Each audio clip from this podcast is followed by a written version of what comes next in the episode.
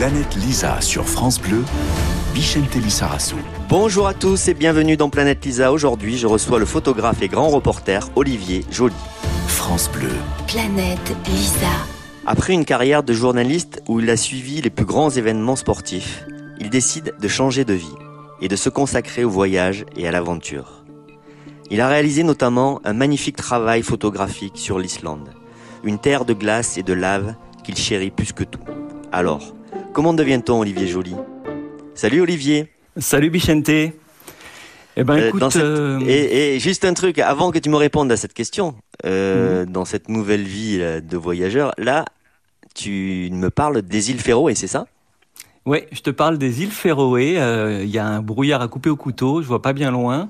Je suis là depuis une semaine et pour une semaine encore pour le magazine Géo. Euh, je fais un travail photographique pour euh, présenter à la fois euh, ces îles à la géographie extrêmement tourmentée. Tu vois, c'est 18 îles perdues dans l'Atlantique Nord avec des falaises qui dépassent les 500 mètres. avec un entrelac de fjords, de petits bras de mer, c'est absolument magnifique. Et en même temps, pour parler de cette société des îles Féroé qui est très particulière, ils sont 50 000 habitants, ils ont une langue qui est absolument unique au monde, qui se rapproche vaguement de l'islandais, mais qui est quand même très différente. Et ces gens-là, euh, pour conserver leur tradition, font preuve d'un conservatisme qui est très différent du progressisme qu'on voit dans les pays scandinaves, par exemple. Donc c'est des gens, on a l'impression qu'ils se sont un peu arrêtés dans le temps et dans l'espace, et, ça donne des rencontres très particulières, très intéressantes. Et pendant qu'il faisait 40 degrés en France, et notamment à Biarritz, euh, toi, il faisait 1 degré, c'était la tempête, je crois. Oui, c'était extraordinaire ce, décalage entre ce que j'entendais euh, de mes amis, de ma famille euh, en France et de ce que je vivais là. Notamment euh, samedi soir, il y a eu un coup de vent ici très très fort. Et euh, pendant quelques heures, j'étais posé bizarrement dans une dans un petit gîte qui était une cabine de bateau qu'ils avaient mis sur un quai. On était un petit peu au milieu d'un bras de mer très étroit qui doit faire 100 mètres de, de large sur un kilomètre de long. Et là, c'était un couloir de tempête.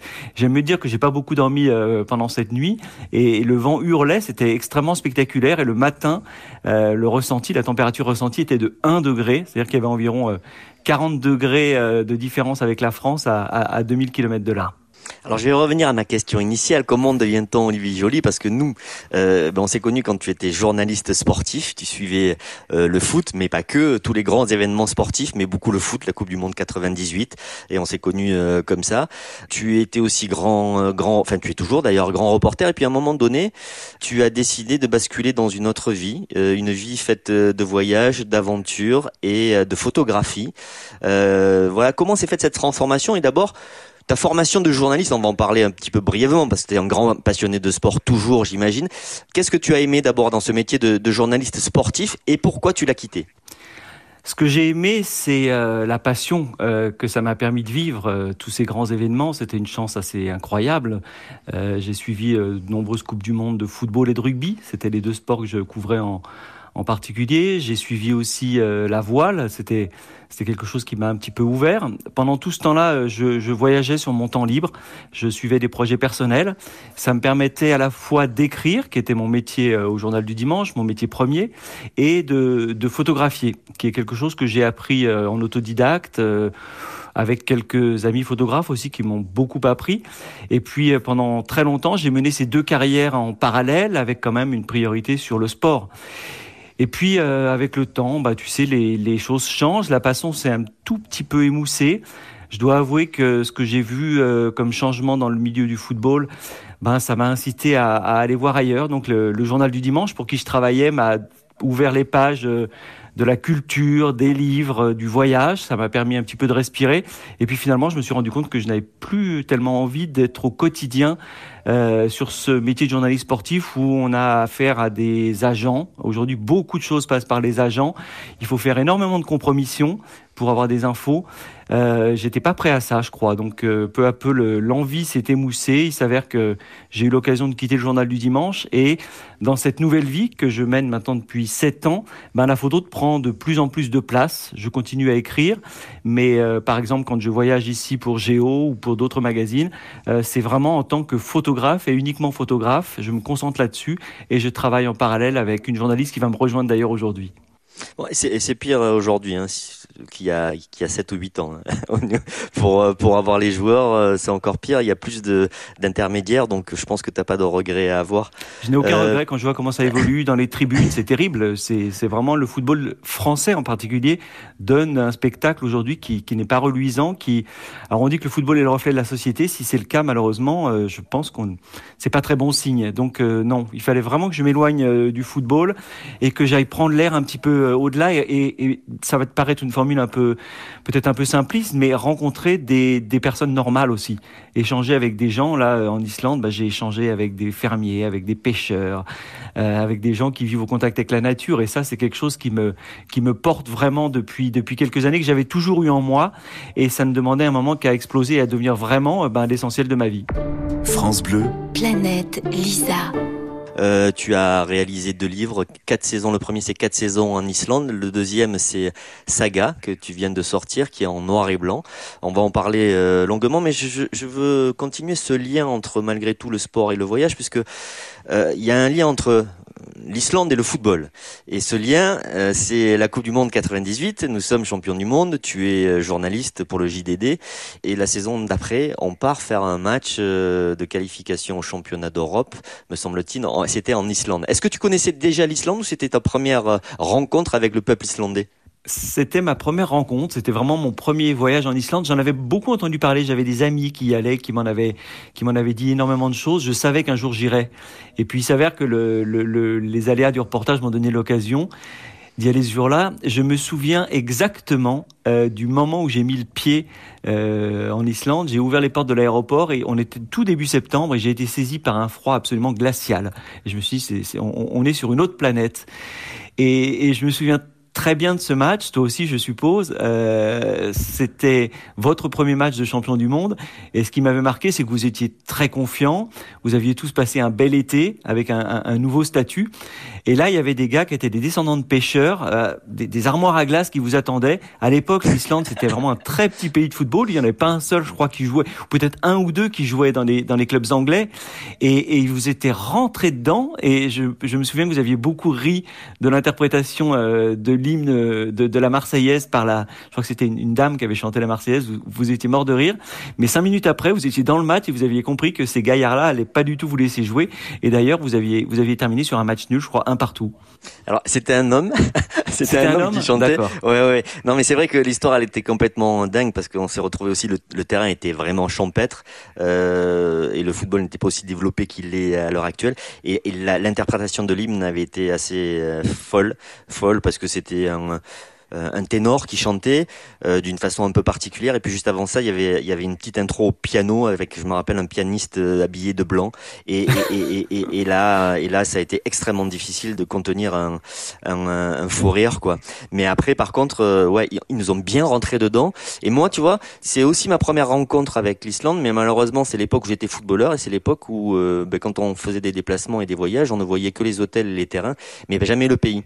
Et, et donc, tu vois, j'aurais aimé être à, ta place comme journaliste parce que là, on a un peu plus le temps de regarder aussi le, pays. Et donc, tu as pu profiter quand même sur ce sur ce match-là d'aller d'aller te balader un petit peu déjà? Ouais, j'avais j'avais pu profiter. Euh, pour l'anecdote, euh, le, soir euh, après le match, j'étais comme vous un peu sorti et dans un bar, j'avais rencontré Damon Albarn, le chanteur de Blur, futur créateur du groupe Gorillaz, tu sais, qui euh, à l'époque possédait un bar euh, à Reykjavik. Euh, et il y passait énormément de temps. Et j'avais discuté quelques minutes avec lui. Il était au match et il, il avait rigolé de, de, la qualité de ce match. Donc c'est pour te dire que c'était vraiment une autre époque. C'était extrêmement cool. Tu pouvais tu pouvais comme ça discuter avec un mec très connu. Et le lendemain je l'avais croisé à Blue Lagoon où j'étais allé me mettre dans les eaux chaudes. C'était mon premier contact avec les eaux chaudes islandaises. Et il était là lui ah aussi. ah, t'as fait le truc de touriste quoi le premier truc de touriste. Ouais ouais ouais c'est ça. Et, et, et, encore pour finir on, on était trois quatre amis journalistes dans une voiture. On a voulu aller voir le phare, qui est un endroit pas très loin de Reykjavik, parce qu'on n'avait pas non plus énormément de temps. Et, euh, l'ami qui conduisait a laissé le carter de la voiture sur une pierre qui dépassait. Voilà, c'était notre premier contact avec les, pistes islandaises. Ben, on, ouais, on fait pas n'importe quoi dans ce pays. Je l'avais appris ce jour-là, en fait. Planète Lisa sur France Bleu, Bichentelli Sarasso.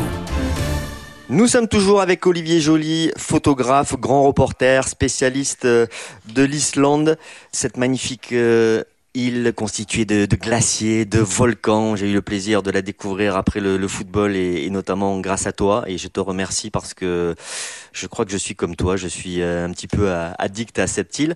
Euh, tu as fait énormément de voyages. Tu as fait, tu es parti à Madagascar, tu es parti en, en Patagonie. Là aussi, c'est pareil, c'est l'envie de, de, de l'aventure, l'envie de photographier qui t'a amené vers ces pays. Et pourquoi ces endroits-là? Pourquoi Madagascar, par exemple, et la Patagonie? Alors Madagascar, c'est un peu un hasard, c'est parce que j'ai une grande partie de ma famille qui vit à La Réunion. Et donc, euh, à force d'y aller, j'entendais beaucoup les gens parler de Madagascar. Et avec une, vraie fascination. C'est à 800 km, c'est à une heure de vol de La Réunion, mais c'est un monde complètement différent. Et donc, un jour, je suis allé voir et euh, je suis tombé amoureux de ce pays, vraiment. Euh, je suis tombé amoureux de ces paysages qui sont extrêmement variés. C'est un très grand pays. La nature est très belle, très puissante. Et puis, euh, bah, j'y suis retourné. Et puis, j'ai fait connaissance aussi avec le peuple malgache. Je voudrais dire les ethnies malgaches. Il y a, il y a 18 ethnies, tu sais. Euh, les malgaches, ce sont des gens qui sont venus à la fois d'Afrique, d'Asie. Euh, il, y a, il y a des mélanges de populations, mais en même temps, il y a des ethnies avec des, des coutumes très particulières. Et je suis vraiment, euh, j'ai été fasciné par ce pays euh, multiple, avec des facettes très diverses. Et j'y ai passé euh, cinq années de voyage assez réguliers. Ça, ça m'a permis de faire ce, ce livre qui a vraiment été un best-seller. Ça, s'est extrêmement bien vendu. Madagascar, on l'a retiré, je crois, deux fois. C'était le livre de référence sur ce pays. Vraiment, ça m'a, ça m'a happé. Et puis, euh, quand ce projet a été terminé, je me suis dit, il faut que j'aille voir autre chose.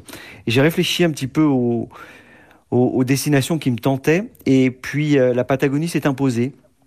Bizarrement, euh, le goût de la Patagonie m'est venu de, quelques photos que j'avais vues, mais surtout des écrivains, les écrivains chiliens Luis Sepulveda, euh, Patricio euh, Francisco pardon Coloane, qui sont deux très grands écrivains chiliens et qui parlent avec euh, avec des mots d'une rudesse, d'une simplicité, mais, mais d'une beauté en même temps, d'une sauvagerie de ce pays. Ça m'a pris au trip. Donc je suis allé voir. Euh, j'ai adoré et à partir de là, ben, ça s'est enclenché. Euh, J'y suis retourné une fois, deux fois par an et euh, ça m'a permis de faire ce, ce livre, quatre saisons en Patagonie chez Gallimard, qui était un livre qui là encore euh, montrait euh, les glaciers, les grands espaces, la steppe, la, la, pampa, les, les murs de les murailles de granit de Torres del Paine, mais en même temps euh, ça montrait notamment les, les gauchos qui vivent comme il y a un siècle avec leur cheval, avec la steppe comme compagne au quotidien. Et sont des gens rudes, mais quand tu frappes à une porte, la première chose qu'on fait c'est on te tend la calebasse de maté et on te demande qui es-tu, il faut que tu parles de toi. Et puis le, une fois que la discussion s'est engagée, eh ben es, tu peux rester là aussi longtemps que tu veux. Et c'est vrai que j'ai fait des voyages où je dormais de ferme en ferme comme ça, en tapant au jour le jour à la porte et on m'ouvrait à chaque fois, notamment pendant la période de la, de la tonte, quand les, les gens viennent de toute l'Amérique du Sud pour tondre les moutons. C'est assez fascinant parce que il y a beaucoup de travail à ce moment-là en Patagonie et donc on, on, on rencontre des, des ouvriers agricoles en fait venus du Uruguay, venus d'Argentine, venus du Brésil, euh, pour travailler le temps de la saison estivale. France Bleu. Planète Lisa. Il y a eu aussi 55 degrés sud. Ah oui, alors 55 degrés sud, c'est un projet très particulier. J'ai accompagné un ami qui faisait un documentaire en Géorgie du Sud. Euh, la Géorgie du Sud, je ne sais pas si tu connais, ça n'a rien à voir avec la, Géorgie du, Caucase.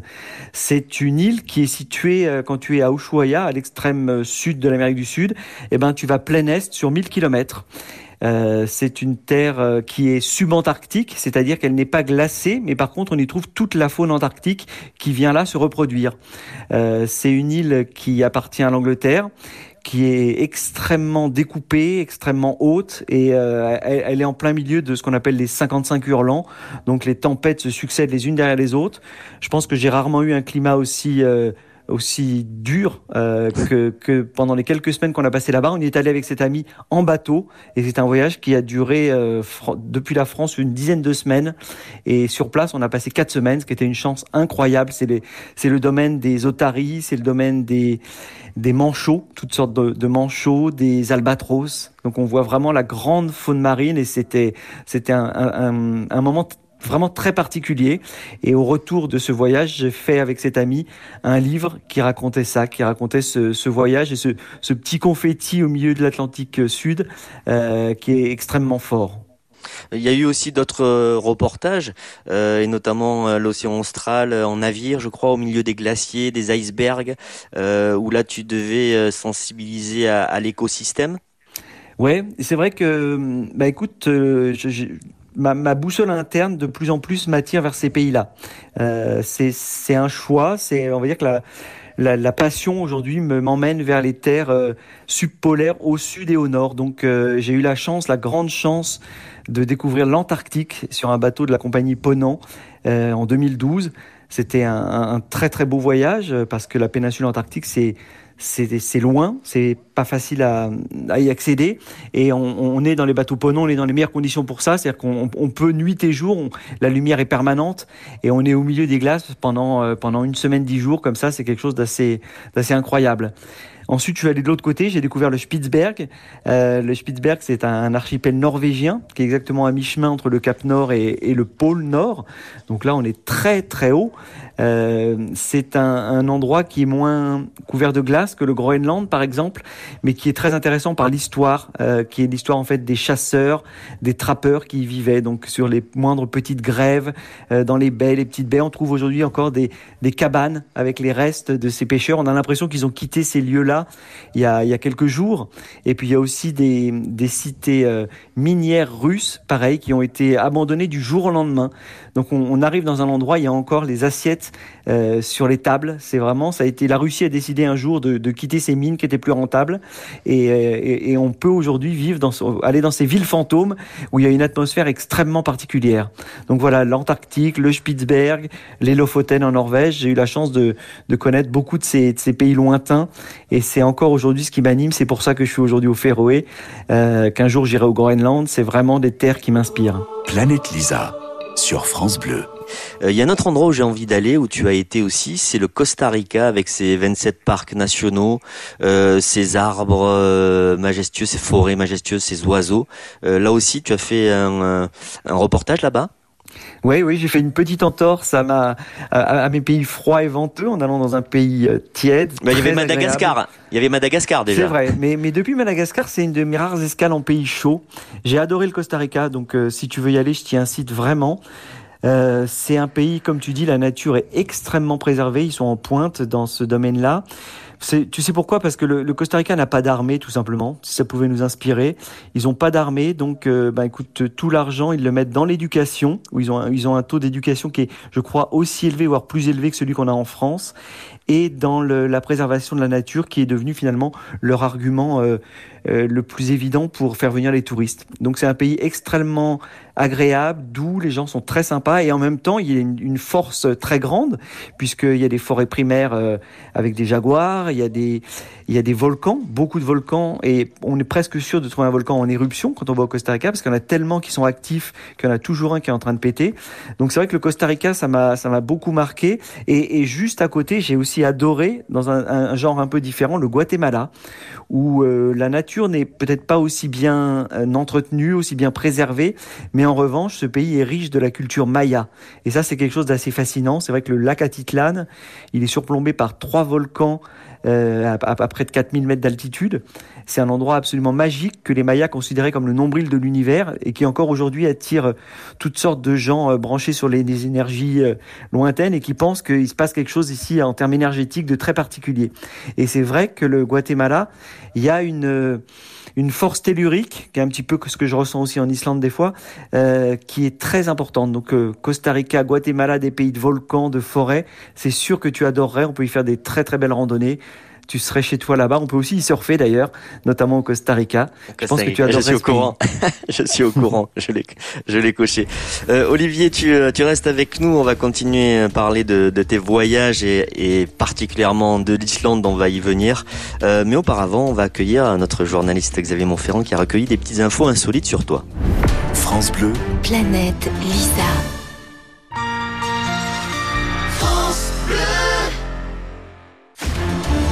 Planète Lisa. Bichente Lissarassou reçoit Olivier Joly, journaliste aventurier. Nous sommes sur France Bleu, dans Planète Lisa avec mon invité, le grand reporter et photographe Olivier Joly. Et nous accueillons Xavier Montferrand. Salut Xavier. Salut Bichente et bonsoir Olivier Joly. Bonsoir Xavier.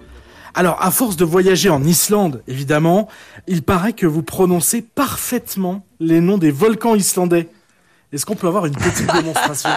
Bien sûr, le plus, le plus fameux d'entre tous, Eyjafjallajökull. Oh bravo, oh bravo. Il est passé du premier coup. Ah, t'as dû t'entraîner pendant deux heures. Non, celui-là, je le maîtrise bien. En fait, il n'est pas si compliqué que ça. C'est quoi déjà? C'est quoi son nom? Eyjafjallajökull. Et alors, il y en a un deuxième, Kirkjubæ quelque chose. Kirkjubæjarklaustur. Et voilà. Celui-là est compliqué. Ah, il est incollable.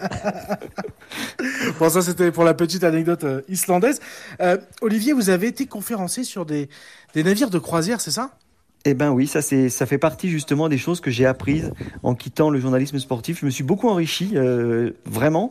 Euh, j'ai toujours été extrêmement euh, réservé pour parler en public. Je n'aimais pas du tout ça. Et puis on m'a dit mais quand tu parles d'Islande, ça passe super bien. Tu devrais essayer. Et puis un jour, euh, euh, Ponant, euh, la, la- la compagnie dont je parlais, avec des, des très beaux navires de croisière aventure, m'a proposé de venir euh, en Islande euh, partager ma passion avec euh, avec les les, gens qui étaient là, des croisiéristes venus de, vraiment du, monde entier. Euh, donc j'ai donné des conférences en français et en anglais, ce qui était un peu moins facile. Mais j'ai adoré finalement cette expérience et, aujourd'hui j'ai eu l'occasion de le faire aussi pour, euh, pour Comptoir des Voyages, pour euh, Terre d'Aventure et à chaque fois c'est un, grand plaisir. Alors, je me suis plongé un peu dans, vos voyages et dans vos missions à l'époque quand vous étiez journaliste sportif, ce que je suis encore pour le coup. Vous êtes allé notamment en Nouvelle-Zélande euh, retrouver le, plus vieil All Black vivant, encore vivant, et, vous l'avez retrouvé dans un hospice d'Auckland. Racontez-nous un petit peu cette histoire. Ah, bravo parce que c'est avec le recul peut-être le- l'article dont je suis le plus fier de, de mes euh, de mes longues années au JDD. Et donc j'étais pour la première fois en Nouvelle-Zélande et je cherchais des idées de reportage un peu originales sur les All Blacks. Euh, qui est un mythe. Moi, j'ai été fasciné. J'adore le rugby et les All Blacks. Pour moi, c'est le mythe vraiment en sport. Il n'y en a pas d'équivalent peut-être. Euh, et donc, je cherchais une idée. Et puis, je me suis dit, mais qui est le, plus vieil All Black encore vivant? Donc, j'ai fait des recherches assez simples. En fait, les All Blacks, ils ont tous un numéro. C'est des institutions au pays, ces gens-là. Donc, on m'a dit, c'est simple. C'est un monsieur qui s'appelait dans mon souvenir, euh, Rod McKenzie, il avait, je crois, 94 ans, quelque chose comme ça. Il commençait à plus avoir toute sa tête et il était effectivement dans un hospice d'Auckland. Et ce qui est génial, c'est que son gendre, euh, qui était très admiratif de, de la carrière de son beau-père, m'a ouvert les carnets qu'il avait tenus. Et c'était un, c'était à l'époque un jeune fermier, un jeune fermier. euh, les, les All Blacks étaient tous des fermiers en fait. Leur force, elle leur venait des travaux de la ferme qu'ils faisaient dès, dès l'âge de 14 ans. Et leur rudesse, elle venait de là aussi. Et euh, donc ce, ce jeune fermier euh, est parti en tournée. Donc euh, c'était des tournées de trois mois.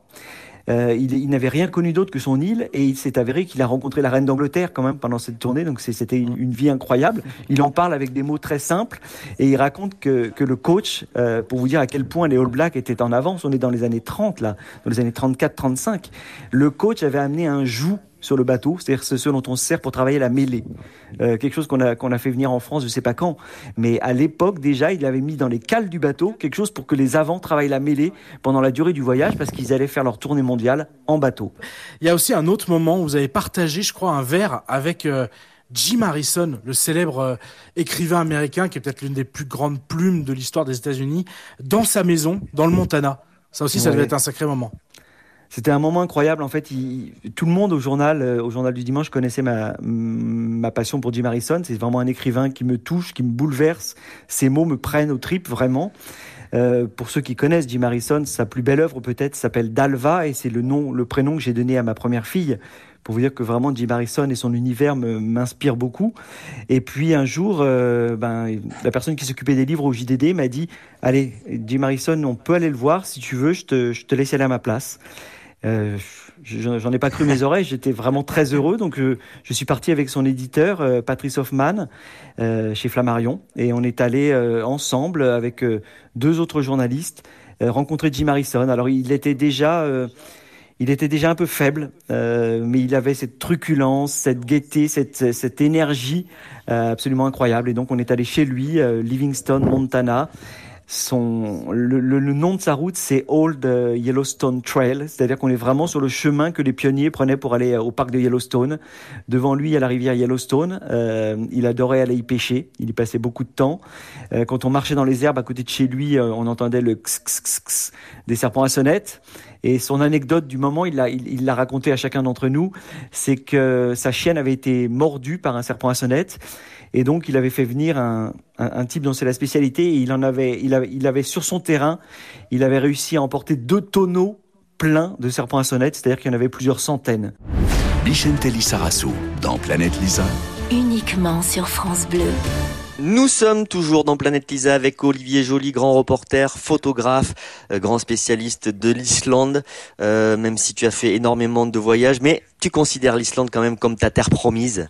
Alors pour rentrer un petit peu dans on va dire dans ce pays euh, étonnant. En 2010, il y a eu un événement assez incroyable, euh, un volcan euh, qui s'est mis en éruption. Je vais pas le prononcer parce que je vais pas y arriver, euh, mais on va le faire après. On va écouter d'abord cet extrait sonore. Planète Lisa sur France Bleu. Samedi 20 mars 2010, entre 10h30 et 11h30, l'Eyjafjallajökull entre en éruption. Le phénomène ne se déroule pas comme les scientifiques l'ont prévu. Le magma jaillit par le flanc du volcan à un endroit où la couche de glace n'est pas épaisse.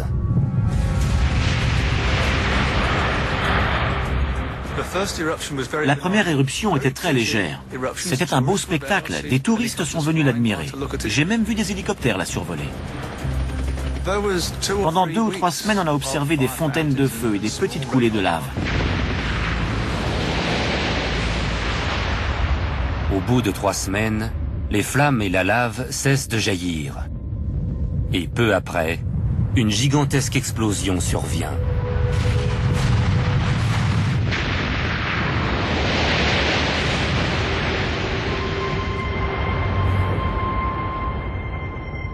Elle est dix fois plus importante que la première.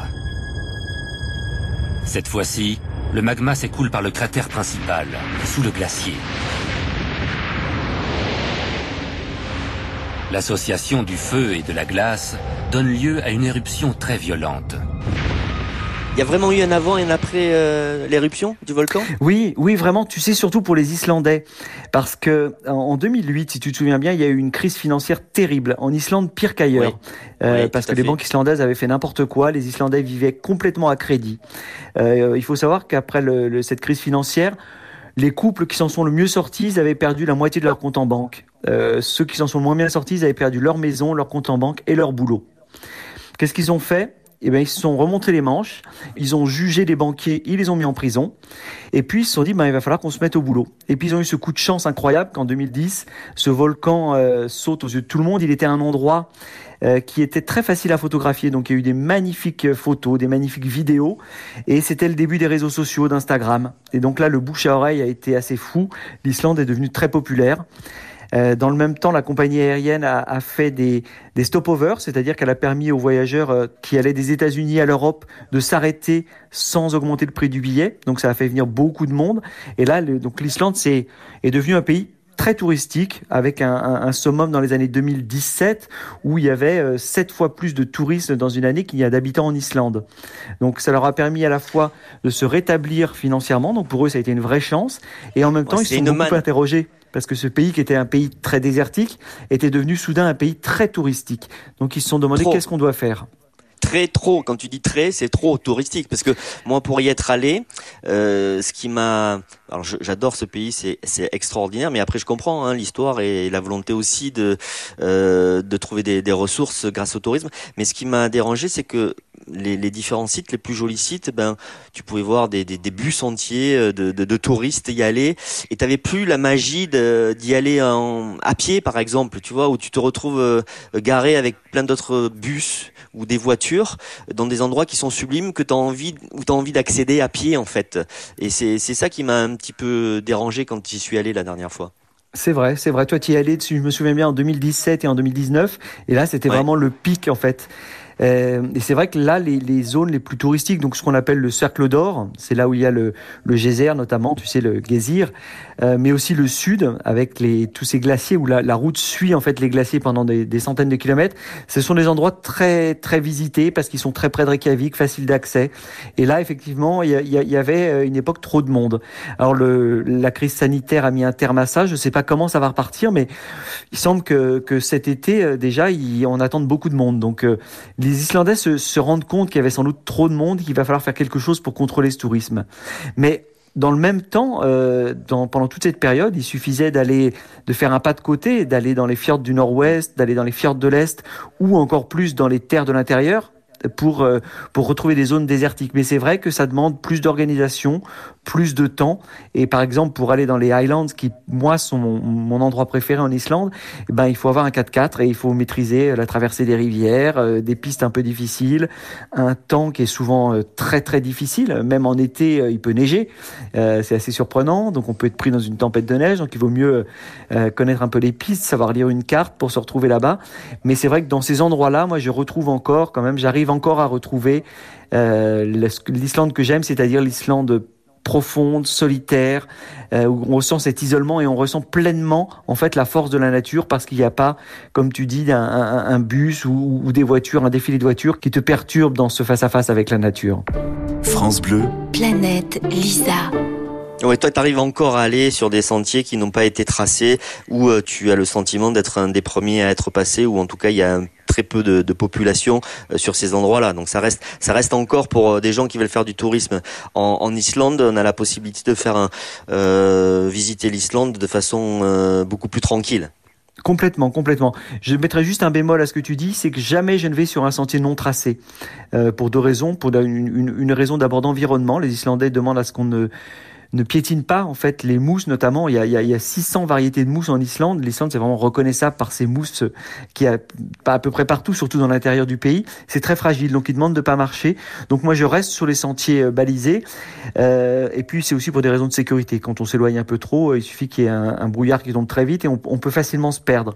Mais oui, euh, depuis 2012 en fait, j'ai un rituel chaque automne au mois de septembre. Je pars en Islande, souvent avec un ami, parfois seul et je vais dans les hautes terres de l'intérieur, ce qu'ils appellent les hautes terres centrales.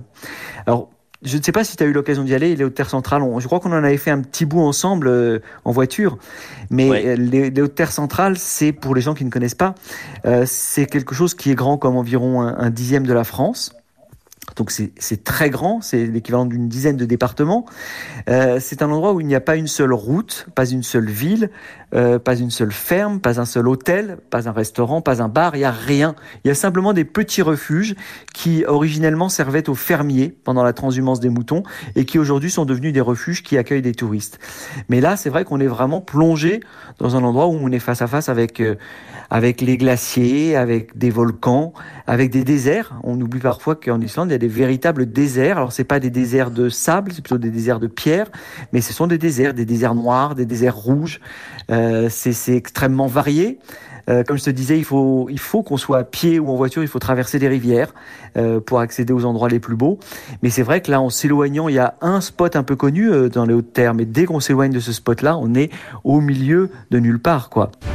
Planète Lisa sur France Bleu, Bichentelli Sarasso. Nous sommes toujours sur France Bleu dans Planète Lisa avec Olivier Joly, photographe et grand reporter. Nous parlions euh, de l'Islande, de ses sources chaudes, des fjords, les aurores boréales, les cascades, euh, les rivières. La géothermie aussi, puisqu'ils sont euh, quasi autonomes avec la géothermie. D'ailleurs, les Islandais, tu parlais de, toutes les ressources de l'Islande, mais ils sont paradoxalement par rapport à l'air climat, ils sont capables de faire pousser quasiment tout. Oui, c'est ça qui est amusant, c'est qu'ils ont des serres en fait qui sont chauffées par géothermie. Donc on a, quand on voyage en Islande, on, mange essentiellement des légumes locaux. Et euh, pour l'anecdote, les Islandais se, se vantaient pendant longtemps d'être les premiers producteurs de bananes d'Europe. Euh, parce ça, ils en faisaient, sous les serres. Alors c'est J'avais un doute sur les fruits, mais c'était bananes, c'est ça qui m'a qui m'avait étonné à l'époque. C'est ça, sans, bon, c'est sans compter évidemment avec les Antilles euh, françaises ou britanniques, mais, mais pour l'Europe continentale, c'était le premier producteur de, de, bananes. Donc c'est assez amusant. Il y a l'hydroélectricité, ce qui fait qu'ils sont, ils sont quasi indépendants énergétiquement. Je crois que 80% de l'énergie euh, euh, consommée en Islande est produite euh, localement. Donc euh, oui, ils sont, ils sont presque indépendants et ça c'est une très bonne chose. Euh, il faut dire que la nature est puissante là-bas. Enfin, moi qui suis sensible à, à ça, et notamment euh, en Polynésie où euh, tu as des endroits avec des courants monstrueux, puisque tu es en plein milieu du Pacifique, parce qu'il y a des atolls, parce qu'il y a des passes. en, en Islande aussi, ce qui m'a marqué, c'est la puissance de la nature, la puissance des, des rivières, des cascades, les geysers, les, les, toutes ces sources chaudes aussi où tu sens que ben, voilà, les volcans sont pas loin, le magma est pas très très loin. c'est ça qui t'attire aussi dans ce pays le fait qu'il soit extrêmement contrasté, mais, mais très puissant Complètement, ouais. C'est vrai que tu parles des cascades, par exemple, les, je crois que la plus grande cascade d'Europe, elle est en Islande, mais les plus belles cascades d'Europe sont toutes ici. Et il y, a les quelques très connues, il y a Godafoss, Gullfoss, qui sont des cascades, comme tu disais, qui sont dans des lieux assez touristiques. Mais dès qu'on s'éloigne, on tombe sur des cascades absolument magnifiques. Euh, il faut savoir qu'un dixième de l'Islande est couvert par les glaciers. Euh, donc les glaciers, ça fond l'été. Euh, c'est un pays quand même assez humide. Donc tout ça, ça nourrit les petits ruisseaux qui deviennent des rivières. Et comme l'Islande est, constituée en fait d'écoulements basaltiques, d'éruptions successives, et eh ben parfois il y a des grandes marches de basalte. Et là, tu as des cascades euh, gigantesques qui qui se créent au milieu de nulle part. Ça, c'est vraiment euh, très particulier ce côté tellurique, euh, quand j'ai cherché pourquoi l'Islande me faisait cet effet-là, je suis allé chercher dans des explications un peu, on va dire, moins évidente. Et je pense que le tellurisme est quelque chose qui fait que les gens se sentent si bien là. Euh, tu parlais du magma. en Islande, il est environ à 2 km sous nos pieds par rapport à la France où il est environ à 10 km sous nos pieds. Donc ça, ça fait une véritable différence. Planète Lisa sur France Bleu. Euh, les amateurs de chevaux aussi, parce que tu as photographié énormément. D'ailleurs, euh, sur quatre saisons en Islande, la photo de couverture, c'est euh, des chevaux magnifiques, je pense, dans l'intérieur de l'Islande. le rapport des Islandais avec les animaux aussi, il est, il est très présent. Complètement. Alors ça, c'est tu parles des chevaux. Là, c'est quand je te disais que j'y allais chaque automne. En fait, euh, j'y vais au moment du rietir. Ce qu'on appelle le rietir, c'est la, la, grande transhumance automnale des moutons. C'est-à-dire que les, les Islandais ont, ont, lâché dans les montagnes euh, les bêtes euh, à l'orée de l'été, au début juillet, et puis euh, vers le 20 septembre, ils vont les chercher parce qu'évidemment, ils ne survivraient pas à l'hiver euh, sur ces hautes terres centrales. Et les fermiers s'unissent et partent ensemble. Alors ils partent à cheval avec une cinquantaine de montures derrière eux parce que c'est tellement difficile qu'ils ont besoin de chevaux, un cheval par jour. Un cheval pourrait pas euh, repartir tous les jours tellement c'est difficile. Ils partent avec leurs chiens et surtout ils partent entre fermiers voisins. Et cette transhumance, elle a plus de 1000 ans d'âge. C'est ça qui m'a fasciné quand j'ai découvert ça, c'est que tu vois ces gens qui sont en, cavalcade dans des paysages assez incroyables, fantasmagoriques. Tu vois dans ces déserts dont je te parlais, avec des mousses vertes un peu partout. Et tu, ça fait plus d'un millénaire qu'ils font ça. En fait, parce que c'était les conditions de leur survie. Pour survivre, il fallait s'entraider. Et donc, on y apprend la résilience, on y apprend la solidarité. Quand tu passes les soirées dans les refuges avec ces gens-là, pour eux, c'est des moments plus importants que les moments de Noël. C'est là que se crée vraiment, que se recrée l'âme islandaise. Euh, les Islandais, c'est des Vikings qui sont un jour posés sur un caillou volcanique où il était très difficile de vivre. Et tu imagines la, la, force, la, force d'âme qu'il leur a fallu pour vivre. Le Danemark, au XVIIIe siècle, a, a, failli rapatrier tout le monde tellement la vie était dure. Euh, et puis finalement, les Islandais ont dit non, on reste là. Et ils y sont aujourd'hui. Aujourd'hui, c'est un des pays euh, qui a le plus haut niveau de vie en Europe. Ils vivent très bien. Ils ont des hivers toujours un peu longs, un peu difficiles, mais euh, ils ont gardé en mémoire. Je pense c'est dans la, c'est dans la trempe, c'est dans le caractère de chaque Islandais, ce corps à corps avec la nature qui a de tout temps était quand même très difficile. Et c'est vrai que, euh, par exemple, la route circulaire euh, qui fait le tour du pays, elle a été achevée en 1970 environ. Ça veut dire que dans les années 1950, on avait encore besoin d'un cheval pour aller d'un endroit à l'autre, sans quoi on pouvait pas y aller. Donc c'est vrai que les Islandais sont très près des, des animaux, les chevaux, les chiens, mais aussi les oiseaux. Euh, les oiseaux, ils adorent les voir revenir. Il y, a, il y a 300 oiseaux migrateurs qui reviennent. En ce moment, c'est de la folie en Islande. Il y a des sternes, il y a des il y a les squats, il y a toutes sortes de grands oiseaux marins. Euh, mais en même temps, c'était pour les Islandais, c'était la nourriture. C'est vrai que les macareux qu'on adore observer, eh ben, dans les, dans les temps anciens, les Islandais allaient sur des cordes à flanc de falaise, des falaises de 200, 300 mètres de haut, et ils allaient chercher les œufs et les macareux euh, pour se nourrir. Merci beaucoup Olivier Joly de nous avoir parlé de ton métier de photographe, de grand reporter, de tous ces magnifiques euh, voyages évidemment, euh, de ce fabuleux pays euh, qui est l'Islande. Je, franchement, je vous invite à aller le découvrir. Ce pays, il est extraordinaire. il y a tout ce qu'on peut aimer quand on aime la nature. Olivier, ben, je te souhaite de continuer à nous faire rêver avec tes différents livres et puis j'espère qu'on aura l'occasion de se recroiser très très vite. Eh ben, je te propose de faire un voyage avec moi en septembre quand tu veux. Ça marche. Merci beaucoup. Merci Bichente, à bientôt. Et vous pouvez réécouter cette émission en podcast sur francebleu.fr. À la semaine prochaine, salut. Planète Lisa, chaque dimanche soir, uniquement sur France Bleu.